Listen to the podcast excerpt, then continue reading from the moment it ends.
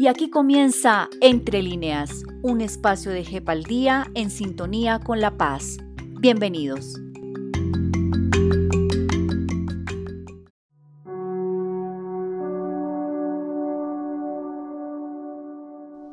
La vereda del Orejón está a tres horas del casco urbano de Briceño, en el norte del departamento de Antioquia. Pero por años vivió el conflicto armado de cerca, al estar en un punto estratégico que conecta con el nudo de Paramillo, además con Hidroituango y en camino hacia la región de Urabá. Entre el 2003 y el 2015, 53 personas de esa zona fueron víctimas de las minas antipersonal. Sin embargo, en mayo del 2015 empezaron las buenas noticias, por cuenta del proceso de paz con las FARC-EP. Integrantes de la hoy extinta guerrilla y representantes del gobierno y del ejército se encontraron para iniciar un plan piloto de desminado humanitario, con el acompañamiento de miembros de la comunidad internacional. En el terreno y al menos por los tres años siguientes se dieron a la tarea de establecer la ubicación de los explosivos para desactivarlos, en un trabajo conjunto, impensable en tiempos de conflicto armado. A los habitantes de la vereda les cambió la vida, porque empezaron a movilizarse sin la amenaza de quedar entre dos fuegos. Soy Fernando Millán y esto es Entre líneas. Estoy con Paola Mera y Juan Carlos Hurtado, también periodistas del Convenio de Apoyo a la JEP del Centro Internacional de Justicia Transicional con recursos de la Unión Europea. Y nuestra invitada de hoy es Sara Isabel Marín Naranjo. Ella es abogada, especialista en derechos humanos, oriunda del municipio antioqueño de Cocorná, fue asesora del programa y coordinadora y abogada del proyecto piloto Acuerdo sobre limpieza y descontaminación de minas antipersonal, artefactos explosivos improvisados, munición sin explotar o restos explosivos de guerra en general. Y con Sara vamos a hablar de un tema muy importante relacionado precisamente con el tema de desminado, la participación de las comunidades y el plan piloto que se ejecutó desde hace ya varios años y que hoy queremos conocer de cerca. Entonces, Sara, bienvenida a Entre Líneas.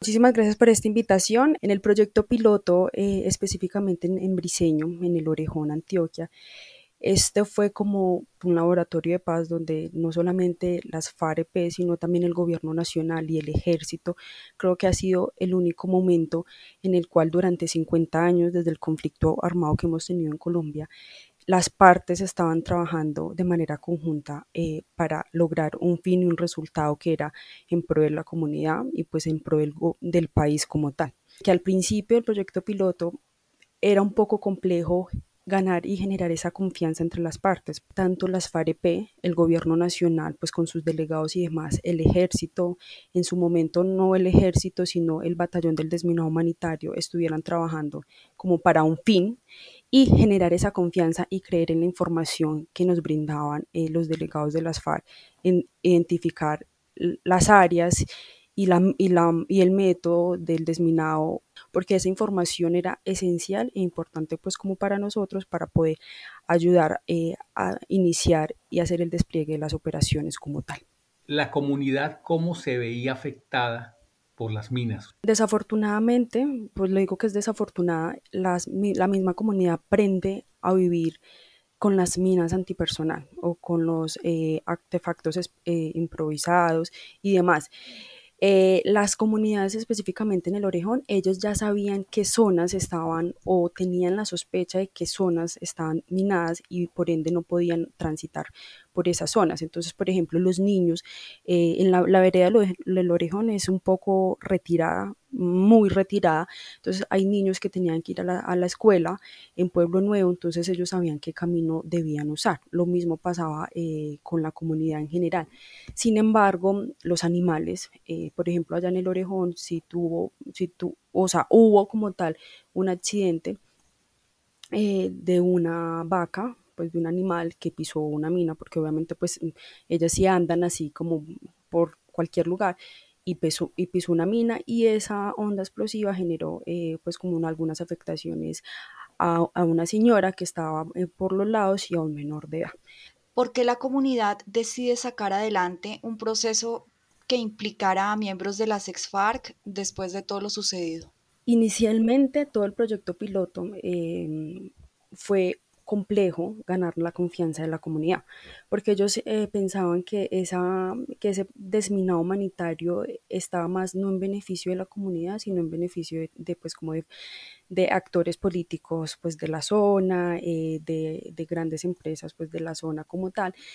Eh, pero a medida que se fue haciendo como un trabajo con la comunidad, un enlace comunitario, un tema de reuniones conjuntas, de escuchar a la, a la comunidad, de que le pudiéramos ser ese puente mm, hacia La Habana, pues de los garantes y demás, eh, sobre qué necesidades específicas, más allá de generar el desminado humanitario, sino inversiones como tal, eh, respuesta rápida como tal, eh, ellos empezaron a creer que pues realmente el fin único era generarles a ellos primero una seguridad, pues una tranquilidad de entregarles áreas libres de sospecha de minas y segundo, pues que también queríamos hacer un tema de inversión social en la comunidad. O sea, no solamente es entregar un área libre de sospecha de minas, sino eh, generar inversión. Allá se realizaron eh, algunas construcciones eh, de una escuela, se realizó una cancha comunitaria, se realizó una casa comunitaria, se hizo la entrega y la gestión pues con el gobierno nacional y algunos entes de cooperación de un puente que era como las necesidades específicas que ellos reclamaban. Entonces, a medida que ellos estuvieron viendo esto, entendieron un poco que pues que realmente el fin único era ayudarlos. Se empezó como ese trabajo conjunto de enlace, no solamente con los delegados de las FARC, sino también como los delegados del gobierno.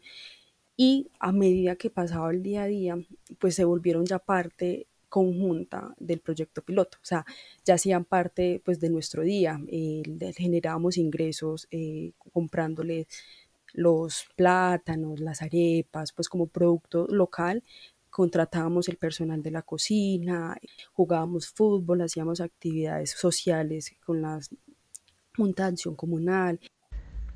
A propósito de ese trabajo conjunto que usted menciona, ¿cómo se dio la convivencia entre la fuerza pública, los combatientes de las FARC y las comunidades para sacar adelante el proyecto desminado? Creo que fue uno de los retos más complejos, más allá del tema operacional, pues como de, entender em, la geografía y qué eh, técnica de desminado manual se iba a implementar en la zona. Porque em, era, todos vivíamos en un solo campamento, o sea, vivíamos los delegados de las FARC, los delegados del gobierno, eh, algunos delegados del ejército. Fue muy complejo el día a día de confiar en la información que nos brindaban los delegados de las FARC. Eh, era hasta tan álgido a veces la, como la convivencia al inicio, de que pues como sentarnos a desayunar juntos, almorzar juntos, eh, el simple hecho de poner un canal de noticia, pues uno sentía eh, eh, esa tensión de saber si de pronto colocamos cierto canal, pues iba a generar tensión en las discusiones desde el tema político o las noticias que iban a, pues, a dar en ese momento. Pero fue muy bonito todo ese tema de construcción que se fue dando, que ya de como de desminar nuestros corazones o hacer ese proceso como de, de ya no somos los delegados de las FARC, sino familia en el campamento, se fue volviendo algo muy, muy mágico de, que ya hacíamos parte de nuestra familia, o sea, ya nos preocupábamos si el otro desayunó, ya nos preocupábamos si a veces veíamos que la, alguien o el delegado de las FARO del, del gobierno no llegaba temprano, hacíamos actividades de torneo con la comunidad, la comunidad entraba ya al campamento. Para mí eso fue lo más mágico, más allá de, pues, de la entrega de las áreas hacia la comunidad. Eh, hablando de, de, ese compartir con, con personas adversas al, dentro de la guerra, eh, pues quiero que hablemos un poco de, lo que te pasó a ti con, con el, el, caso de la explosión del carro en Cocorná y que después terminaste trabajando con alguien que tuvo que ver con ese incidente, con ese hecho, en el plan piloto desminado. ¿Cómo es esa historia? en el día a día de la convivencia del campamento, pues a veces uno no, no, no hablaba mucho con las personas del tema, pues de dónde eres, personal y demás. Eh, pues ya después de un tiempo como generar esa confianza entre las partes en medio pues de un desayuno, eh, pues empezamos a hablar como que de dónde éramos, si teníamos familia, y pues yo mencioné simplemente que era el municipio de Cocorná. Un delegado, pues el explosivista en su momento eh, de, la, de, la, de las FARC, pues me dijo, ve, qué curioso, yo estuve trabajando por esa zona. Y yo le dije, sí, ¿cuándo? Pues como en qué época. Para nadie es un secreto, pues que Cocorná fue un municipio muy afectado por la guerra. y, yo nunca me pude desplazar, pues mi familia y yo no nos desplazábamos y a mí me tocó ver demasiadas cosas pues en respecto al tema del conflicto, eh, que asesinaron a compañeros del colegio, cuando ingresaban las autodefensas y demás. Entonces él me dijo, sí, me acuerdo mucho una, una toma que, tú, que hicimos eh, donde pusimos un carro bomba y yo le dije, pues pucha, esa fue como de las tomas más grandes que tuvimos en, en Cocorná y me dijo, sí, yo fui el que armé como todo el tema de los explosivos en, en, el carro bomba y yo me acuerdo mucho porque mi mamá trabajaba, yo no me mantenía en mi casa y estaba como a cuadra y media del carro bomba, pues de la alcaldía de la Casa de la Cultura que fue donde pusieron el vehículo como tal. Yo era una niña de 10 años, 11 años, yo salí corriendo cuando sentí la onda explosiva, el sonido y demás, y, y pues lo único que hice fue meterme como a la primera casa que vi con la puerta abierta, meterme bajo la cama, temblando, llorando. Un poco sentí como esa, ese poco, mm, no ese odio, pero sí como ese resentimiento. Y yo dije, o sea, he estado conviviendo con la persona que posiblemente si no hubiese podido correr, no estaría acá eh, con él. Entonces fue muy bonito porque pues yo a esta persona la aprecio y demás. Y pues ya después del día a día, eh, pues éramos súper parceros y pues si ahorita me lo encuentro también nos acordamos de todo. ¿Qué les diría a aquellos comparecientes que en este momento están buscando realizar procesos restauradores en las comunidades? Yo les diría que, lo primero es decir la verdad y una verdad desde el corazón, pues siendo muy bondadosos y siendo muy francos ante las situaciones y demás. Y que si es posible realizar perdón, si es posible realizar eh, una reconciliación. ¿Cuáles considera que son los mayores aportes de las mujeres en los procesos de reparación? Eso es un tema mm, que al inicio del proyecto piloto, eh, tanto en, en, Briseño como en Mesetas, eh, yo me lo cuestionaba mucho, porque mm, por parte pues, de los delegados, por ejemplo, del gobierno, no había una sola mujer. Eh, de las FARC sí había una persona, o sea, éramos dos mujeres en medio de 50 hombres. y, yo decía como, o sea, ¿cómo no es posible eh, que hayan más mujeres acá apoyando todo este proceso? ¿Y el papel, el papel de la JEP hoy? Es, yo creo que es un papel demasiado importante, no solamente para una buena implementación, sino también eh, el tema de, del reconocimiento de la verdad. En, este rastro que deja el, el plan piloto, fue una acción de restaurar a la comunidad. Sí, fue totalmente una, acción de restauración eh, a la comunidad, eh, no solamente a los beneficiarios directos, sino también pues a los beneficiarios indirectos pero totalmente fue una acción de restauración. ¿Cómo, ¿Cómo se veían ellos? ¿Cómo cambiaron? ¿Cómo se ven esas personas que estuvieron eh, de pronto en un lado del conflicto y ahora estaban en un proceso de reparación?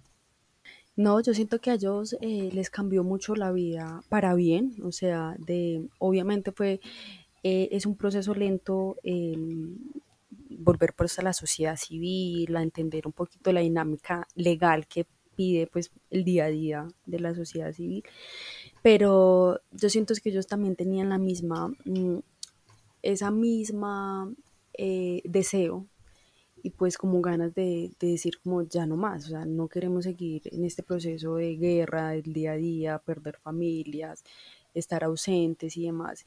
Y yo siento que a ellos sí en la, en en la cara se les veía el cambio, eh, en el semblante, en la forma de hablar. Pues Sara, muchas gracias por acompañarnos.